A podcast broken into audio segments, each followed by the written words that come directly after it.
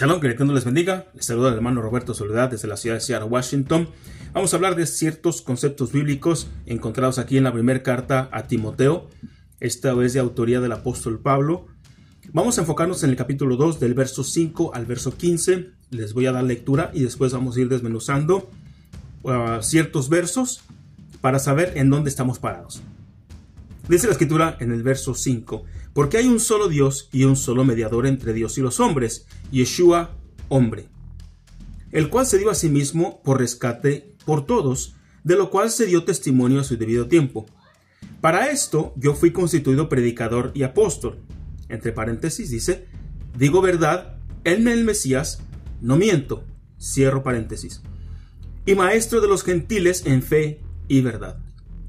Quiero pues que los hombres oren en todo lugar, levantando manos santas, sin ira ni contienda.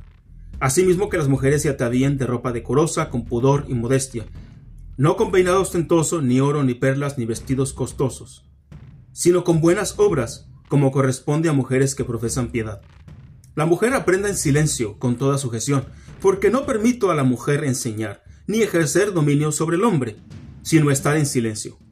Porque Adán fue formado primero, después Eva y Adán no fue engañado, sino que la mujer, siendo engañada, incurrió en transgresión, pero se salvará engendrando hijos si permaneciere en fe, en amor y santificación con modestia. dice la, última parte, perdón, dice el verso 7, la primera parte del verso 7. Para esto yo fui constituido predicador y apóstol. Y entre paréntesis escribe, aparece aquí en la escritura, digo verdad en el Mesías, no miento. Gramaticalmente, los copistas pusieron estas palabras entre paréntesis porque él está dando una explicación de lo que él es y de lo que él está comunicando. Por eso lo dice entre paréntesis. Yo creo que está correcto el, que aparezca entre paréntesis. Y después continúa, y maestro de los gentiles en verdad. Aquí encontramos al apóstol Pablo eh, dando por lo menos una credencial de lo que él es. Dice, para esto yo fui constituido predicador y apóstol. Y después dice, digo verdad en el Mesías, no miento. Esta es una de las muchas ocasiones en las cuales leemos los escritos del apóstol Pablo, eh, en el cual encontramos signos que nos dan a entender, nos dicen claramente que él estaba usando un cierto tipo de persuasión. Hay mucha información que nosotros tenemos y que podemos compartir y que no necesariamente tuviéramos que compartir. ¿Quién soy yo y de dónde vengo? Cuando él escribe una carta a Timoteo, él ya es conocido por Timoteo y por la congregación que lidera Timoteo. Por lo tanto, parece como que está de más decir quién es Pablo porque ya lo conocemos. Pero hay algo que eh, muchos líderes no van a soltar y es son los títulos, los llamados, las credenciales y eso nos da a nosotros eh, eh, evidencia, nos da, ¿cómo se le llama esto? ¿Cómo dice la palabra? ¿Cómo es la palabra? Nos da pistas de lo que hay más en la mente y en el corazón de aquel que está compartiendo. Y le voy a decir por qué. Esta carta a Timoteo comienza en el capítulo 1, verso 1 y dice, Pablo, apóstol de, de Yeshua el Mesías, y luego dice, por mandato de Dios nuestro Salvador. Cuando tú escuchas que alguien te comparte algo y te dice que Dios lo mandó, ¿qué te queda a ti como opción?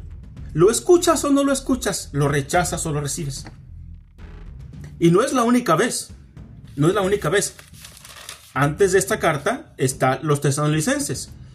Y hay una, si no me equivoco, una sola excepción aquí en la carta a los tesalonicenses, porque no la escribe solamente Pablo, la escriben tres personas, Pablo, Silvano y Timoteo. Y luego dice, a la iglesia de los tesalonicenses, a la congregación de los tesalonicenses. Dice, en Dios nuestro Padre y en el Señor Yeshua el Mesías. Luego dice, gracia y paz a vosotros. De Dios el Padre y del Señor Yeshua el Mesías. Ahora, cuando vemos la primer, la primer carta a los tesalonicenses, nos encontramos con lo mismo. En el capítulo 1, verso 1, Pablo, Silvano y Timoteo, a la congregación de, los, de tesalonicenses, en Dios Padre y en el Señor Yeshua. Gracia y paz sean a vosotros. Todo bien, ¿verdad? El saludo no te dice nada, no, no da información sobre lo que es Pablo, sobre el llamado que él tiene, sobre la orden que él tiene de ir a una congregación o de escribir una carta para eh, poner algo en orden o para mandar un saludo. Ahora, si leemos Filipenses 1, verso 1, dice Pablo y Timoteo, siervos de Yeshua, a todos los santos en, el, en Yeshua el Mesías que están en Filipos, con los obispos, diáconos, gracia y paz a vosotros de nuestro Padre y del Señor Yeshua el Mesías. Dos, dos autores y no te habla mucho de las credenciales del escritor o de los escritores. Carta a los Efesios. Perdón, carta a los Gálatas. Pablo, apóstol. Y luego dice entre paréntesis, no de hombres ni por hombre, sino por Yeshua y por Dios el Padre que lo resucitó de los muertos. Te está diciendo que el apostolado que él tiene no viene de hombre alguno, ni por hombre, sino por el Mesías y por el Padre que resucitó al Mesías de los muertos. Ahí ya nos habla de él. Lo mismo encontramos en la carta a los Corintios. Pablo, apóstol de Yeshua el Mesías, por la voluntad de Dios. Y el hermano Timoteo. De antemano te dice quién lo manda, quién es él, por orden de Dios. ¿Ok? Entonces cuando dice en, la carta a Timoteo en el capítulo 2, que él dice que es por orden y mandato de Dios, no te queda otra más que um, persuadir al oyente, convencerlo de que el mensaje viene de Dios y por lo tanto debe de poner oído atento para recibir el mensaje.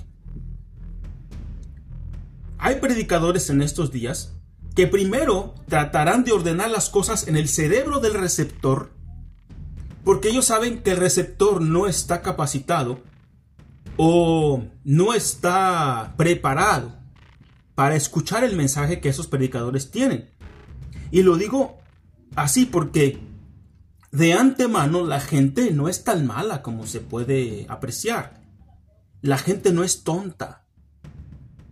Entonces, si quieres atontar a la gente, tienes que entrar con un mensaje de persuasión para que entonces bajes las defensas que están en el cerebro, en el espíritu de la persona, y una vez que le apuntes con el dedo y le digas, Dios me llamó, tienes que escuchar el mensaje que Dios me dijo, y si no crees, pues allá tú.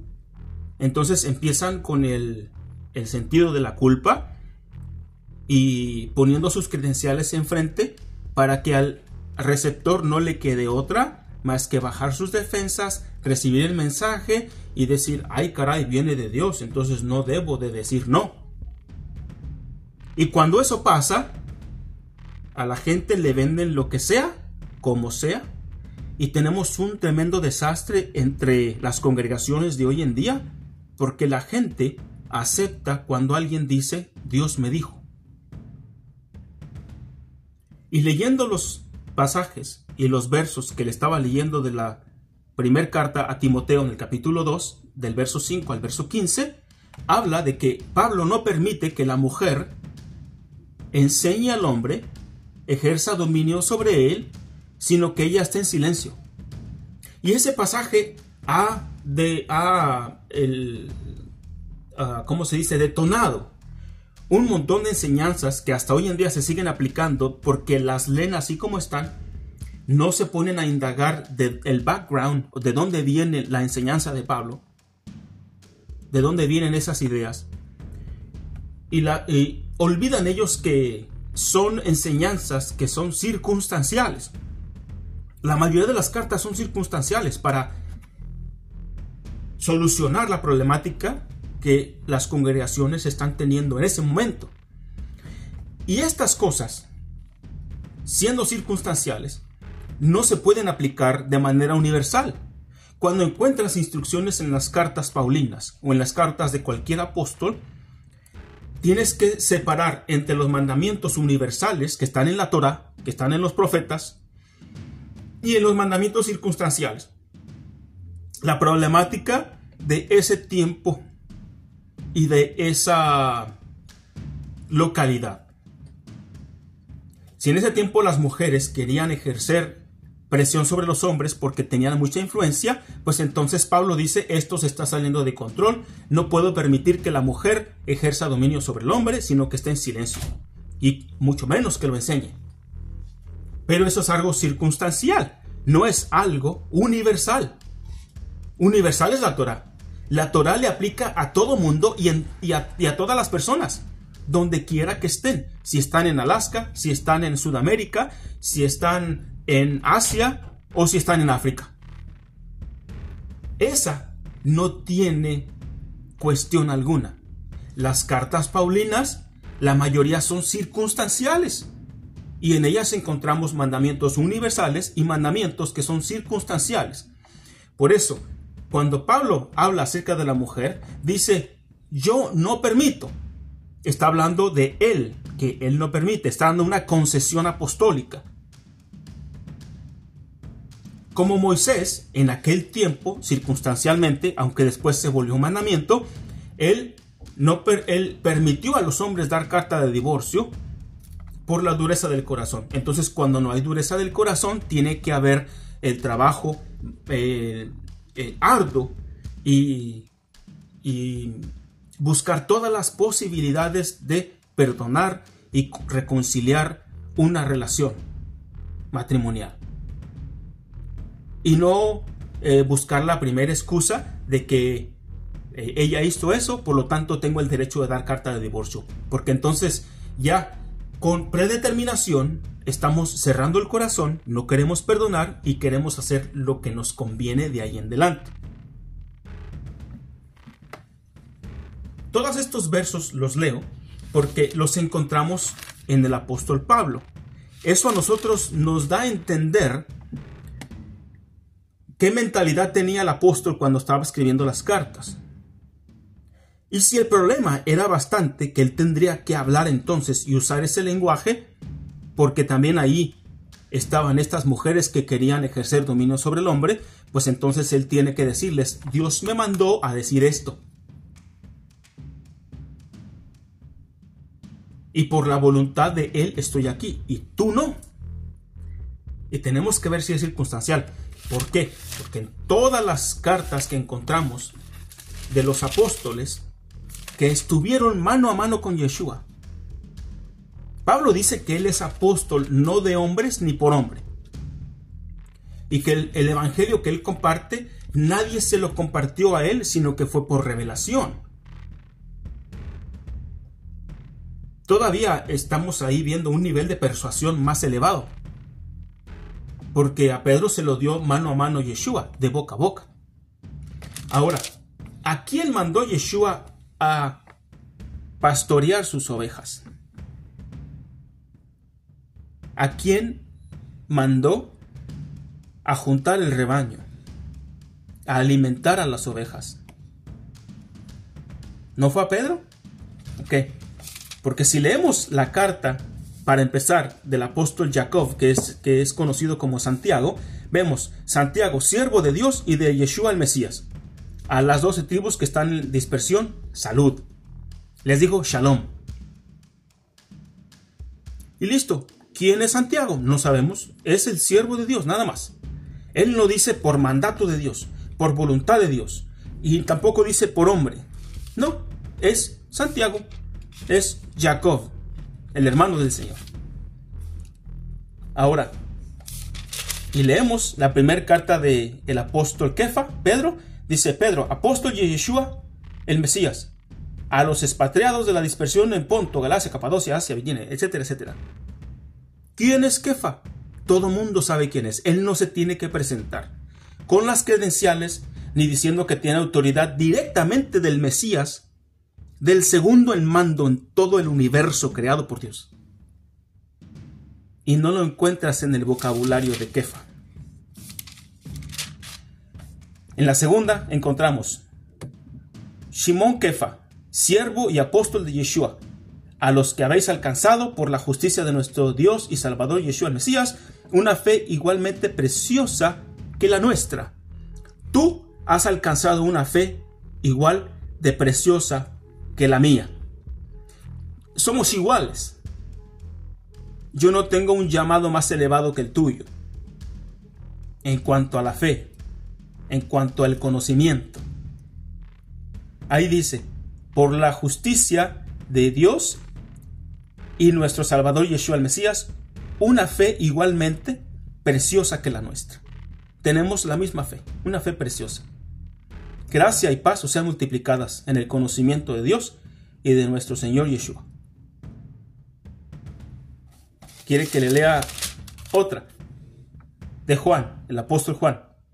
Lo que era desde el principio, lo que hemos oído, lo que hemos visto con nuestros ojos, lo que hemos contemplado y palpar nuestras manos tocante al verbo de vida, ¿qué dice? Estas cosas os escribimos para que vuestro gozo, para que vuestro gozo sea cumplido. ¿Quién es Juan? No hay credenciales de Juan. En la segunda carta, el anciano a la señora elegida. ¿Quién es el elegido? Pablo es el que dice yo soy elegido y por mandato de Dios, no por hombre ni por hombres. Aquí dice el anciano a la señora elegida y a sus hijos, a quienes yo amo en verdad. Lo está diciendo aquel que sí tiene el llamado, aquel que se recostó en el pecho del Mesías. Después dice la tercera carta de Juan, el anciano a Gallo, el amado a quien amo en verdad.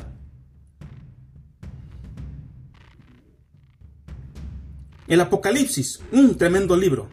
La revelación, perdón, la epístola, la carta de, del apóstol Yehudá de Judas, dice, Yehudá, Judas, siervo de Yeshua el Mesías y hermano de Jacobo, a los llamados y santificados en Dios Padre, y guardados en Yeshua el Mesías. Él manda esto y empieza a describir la condición espiritual de aquellos a quien les escribe la carta. No empieza hablando de él, no empieza a hablar de su llamado, no empieza, yo pienso que estas cosas a los apóstoles que hablan de la persuasión les cae muy mal. Por eso le caes mal a todo mundo, Roberto. Es que hay que ver el lenguaje de lo que se escribe y de quién lo escribe. Apocalipsis del apóstol Juan. La revelación de Yeshua que Dios le dio para manifestar a sus siervos las cosas que deben de suceder pronto y las declaró enviándola por medio de su ángel a su siervo Juan.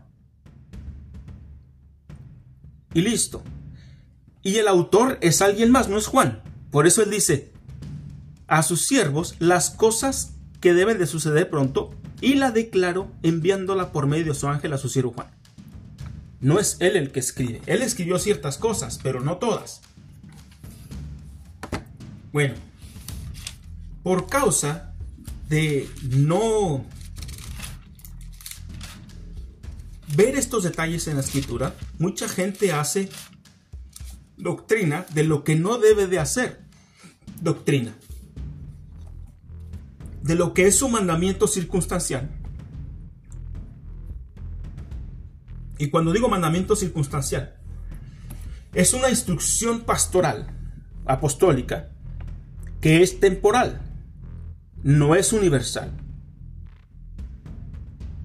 Es una concesión, se le conoce como una concesión. Y Pablo da evidencia de eso en la carta de los Corintios. Dice que lo dice por vía de concesión, mas no es mandamiento. Y hablando de las cosas que se han tomado como mandamientos, eh, últimamente por causa de ignorar todo este background circunstancial, tenemos aquí el verso 13, perdón, el verso 11 del capítulo 2 de la carta a Timoteo, dice, la mujer aprenda en silencio con toda sujeción, porque no permito a la mujer enseñar ni ejercer dominio sobre el hombre, sino estar en silencio. Ahí dice el verso 11 y el verso 12. Después da el la explicación del por qué te está diciendo lo que te está diciendo. Dice el verso 13, porque Adán fue formado primero. Quiere decir que la ¿por qué Pablo manda a la mujer a aprender en silencio y con toda sujeción? No permite enseñar ni ejercer dominio, sino estar en silencio. ¿Por qué razón? La primera razón es porque Adán fue formado primero, después Eva. Y tenemos que ver si eso es sustentado, si eso se puede ah, sustentar con la escritura si eso pasa la prueba teológica, el escrutinio de la palabra. Y nos damos cuenta que no es suficiente, esa razón no es suficiente. Dice el verso 14, y Adán no fue engañado, sino que la mujer, siendo engañada, incurrió en transgresión. Eso está todavía más cercano a la evidencia bíblica que lo anterior. Verso 15. Pero se salvará, después de esta problemática, hablando de Adán y Eva, dice, se salvará engendrando hijos si permaneciere en fe, amor y santificación con modestia. Y entonces la mujer, habiendo transgredido, ¿cómo es que se puede salvar? ¿Se puede salvar engendrando hijos? Una mujer que peca, le puedes aconsejar, pues ten hijos para que reciba salvación. ¿Cómo se cura el pecado? ¿Cómo se perdona el pecado? ¿Teniendo hijos? Especialmente hablando de la mujer. ¿Algún día se ha preguntado lo que dice ese verso? ¿Y el daño que ha hecho la mala interpretación de la escritura? Pablo le escribe a sus pastores de que tienen que ser buenos obreros, que usan bien la palabra de verdad. ¿Qué quiere decir? Que la interpretan bien o Pablo fue un total y completo mentiroso, o las personas no han sabido indagar qué es lo que quería decir, qué es lo que trataba de decir Pablo, quien también tenía con él un intérprete de la ley.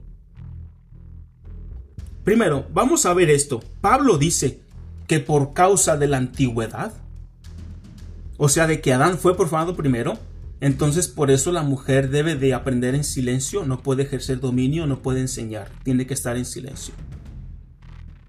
Entonces ya estamos citando a Adán y Eva. Vamos a ver la historia de Adán y Eva, que no es muy extensa, sino que él está notando el problema de cuando fueron engañados. Y entonces dice, porque Adán fue formado primero, primero y después Eva. Ok, vamos a, mirar eso. Dice aquí la escritura, cuando habla a, a, la mujer, en el verso 15 del capítulo 3 de Génesis, dice, y pondré enemistad entre ti y la mujer, y entre tu simiente y la simiente suya. Esta te dirá, oh, perdón, era el verso 16, me disculpan. Dice, a la mujer dijo, multiplicaré en gran manera los dolores en tus preñeces, con dolor darás a luz los hijos, y tu deseo será para tu marido, y él se enseñoreará de ti. Que lo que tú quieras hacer tendrá que ser bajo la autoridad de tu marido. Y el marido se enseñoreará de ti en futuro. Pablo dijo que la razón por la cual la mujer no puede ejercer dominio, no puede enseñar y debe de estar en silencio es porque Adán fue formado primero. Pero la escritura dice que Adán se enseñoreó de Eva después de pecar, no antes de pecar. Entonces, no esa razón de que por antigüedad la mujer tiene que sujetarse no es sustentada bíblicamente. La gente cree que Adán y Eva eran juntos, eran uno solo. Y en parte hay razón, porque la mujer procede del varón. Y decían otros que ellos estaban de espalda a espalda y que Dios los separó. Que uno miraba hacia atrás y otro miraba hacia adelante, o viceversa. Pero que eran uno. Eso es en parte verdad. ¿Por qué? Porque la mujer procede del varón. Pero el espíritu, el espíritu de Eva, procede de Dios, no del varón. El espíritu y el alma proceden de Dios, no del varón. Parte del cuerpo de la mujer tiene sus raíces en el cuerpo del varón. Pero nada más estamos hablando de una tercera parte. Y ni, ni, completa, porque entonces eh, Adán tendría que haber sido por lo menos tres veces más grande de lo que se piensa que es, para que quedaran iguales.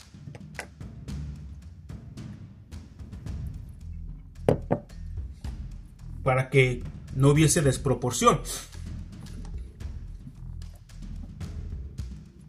Número uno, em, que la mujer tenga que estar en silencio y no pueda ejercer dominio sobre el varón.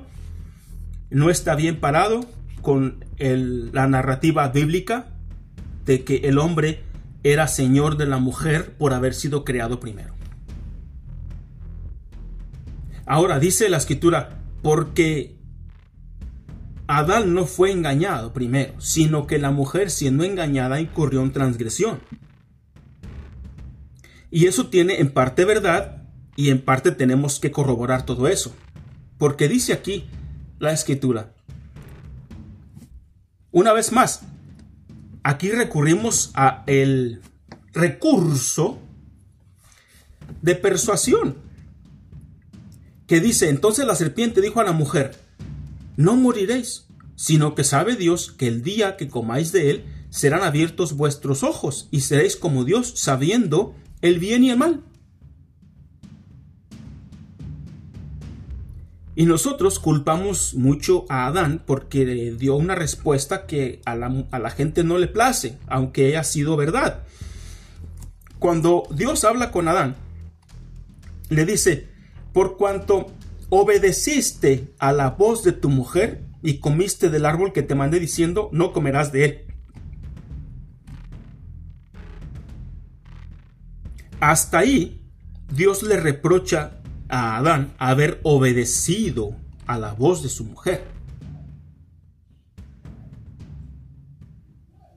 En el verso anterior, Dios dice que Adán se iba a enseñorear de la mujer, como dando a entender que antes no era señor por antigüedad.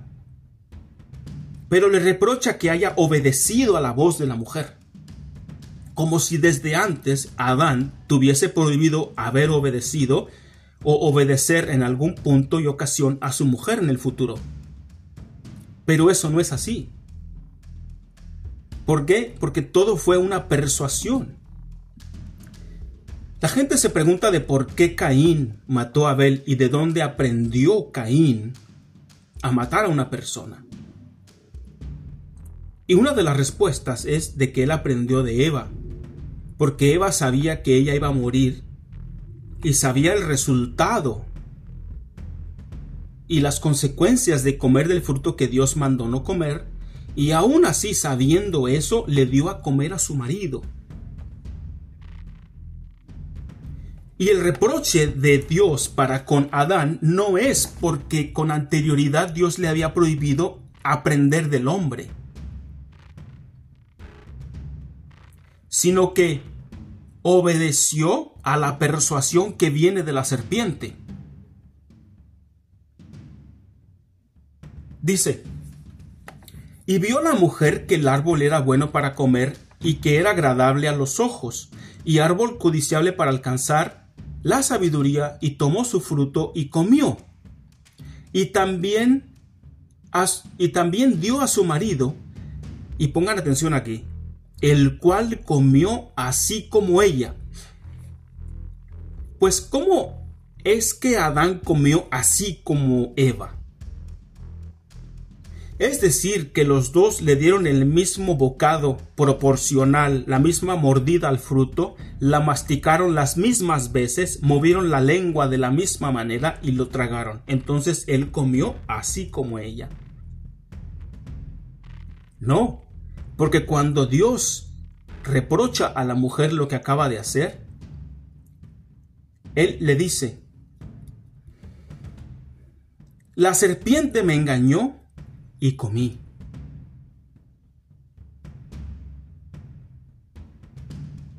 La serpiente me engañó y comí. ¿Cómo es que comió Eva? Engañada comió. ¿Cómo es que comió Adán? También comió engañado. Dice Pablo que Adán no fue engañado, pero sí fue engañado. Porque Dios le reprocha haber obedecido a la voz de su mujer. Ese mensaje persuasivo con información que le dio la serpiente a la mujer fue pasado a Adán y él no hizo pausa para saber de qué se trataba eso. Y entonces podríamos aquí darle el beneficio de la duda a Adán porque él fue seducido a comer del fruto. Más que engañado, seducido a comer del fruto. Engañados fueron los dos, pero Adán fue seducido por la mujer y la mujer fue engañada por la serpiente. Los dos tuvieron que entrar en un proceso de desaprender, un proceso de vaciar los conceptos que Dios da, para entonces que haya espacio y que algo más entre en nuestra vida y lo podamos recibir y se vuelva enseñanza, se vuelva o instrucción en nuestra vida. Y eso es lo que Dios reprocha. Que nosotros hayamos dado el pie, hayamos dado el espacio para recibir eso. Pablo mismo les enseña las congregaciones, dice, no os dejéis mover fácilmente, y dice, fácilmente de vuestra manera de pensar no se dejen mover fácilmente. La mayoría de las personas es facilísimo moverlas de fe, de una creencia a otra. Se dejan mover fácilmente. No saben el arte de la persuasión, no saben el arte del engaño. La mayoría son personas inocentes que solamente sufren el despojo de sus bienes por los líderes que tienen. ¿Por qué? Porque la credencial va por delante. Dios me dijo, yo soy por voluntad de Dios por mandato de Dios. No hay ningún hombre que me puso. A mí me ungió Dios. Por eso estoy aquí.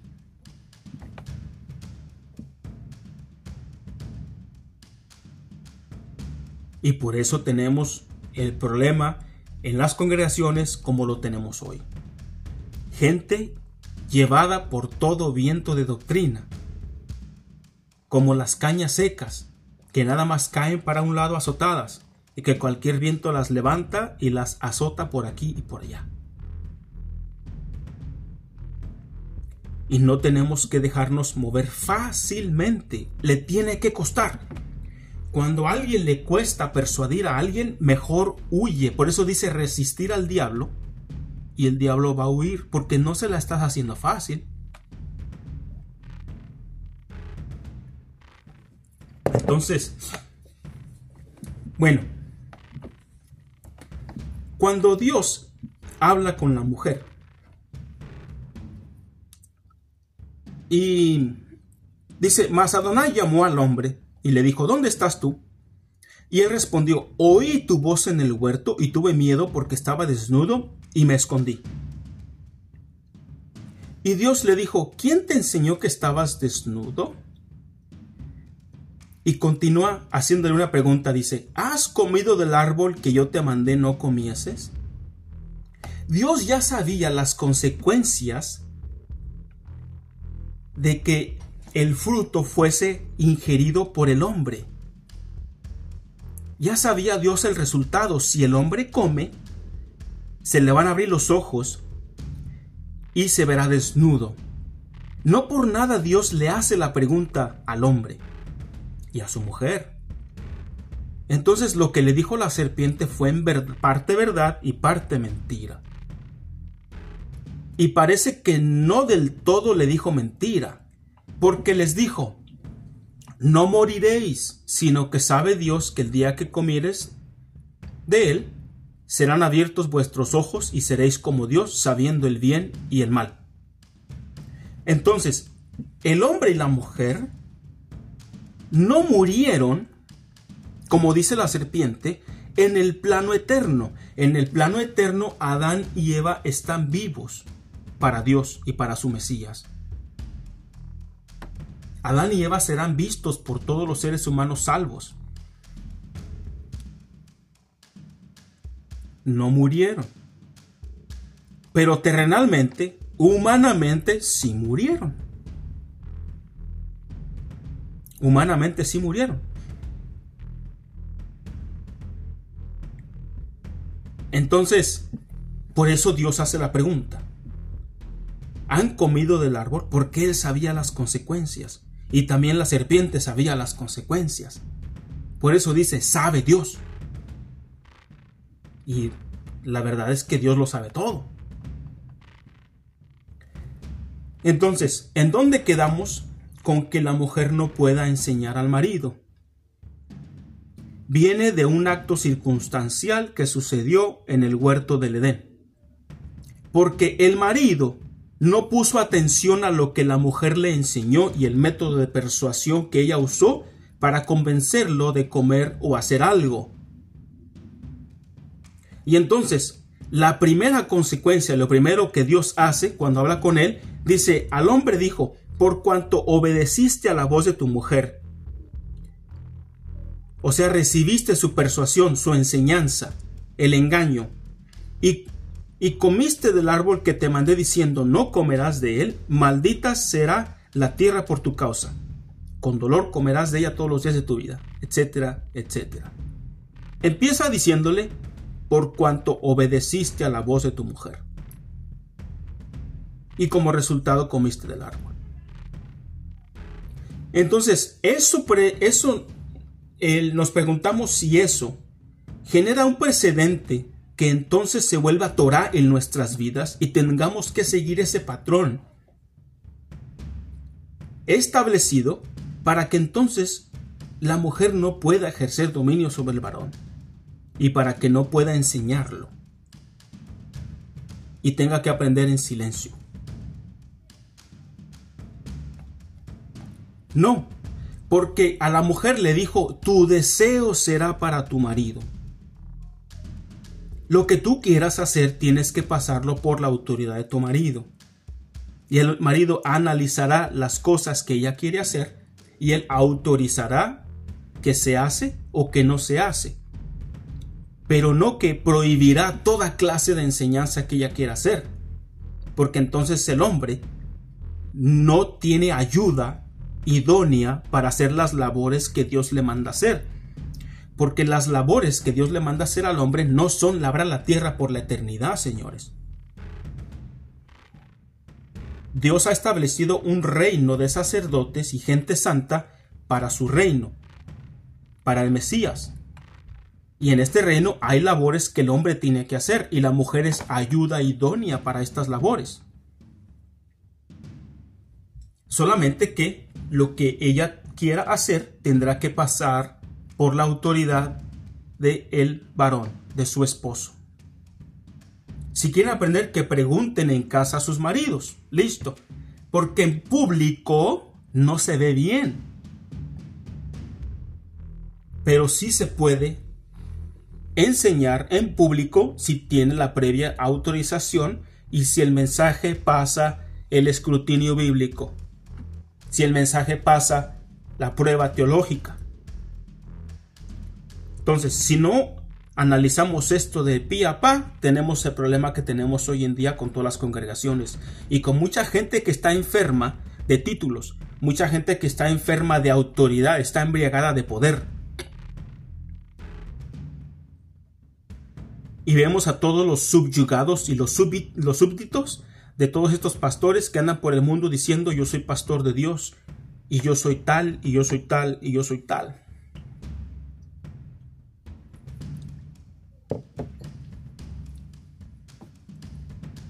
Y pues yo no me la como. Y mucha gente alrededor del mundo, que son miles y miles y cientos de miles, no nos la comemos. Es más, ni los necesitamos. A tu pastor o a tu apóstol, etcétera, etcétera, no los necesitamos. Y menos cuando se ponen de pie dando sus credenciales como el apóstol Pablo, que parece que tenía como un, este, ¿cómo se le llama eso? Eh, tenía, se sentía menos que los demás. Y entonces tiene que mencionar quién es él para que le crean.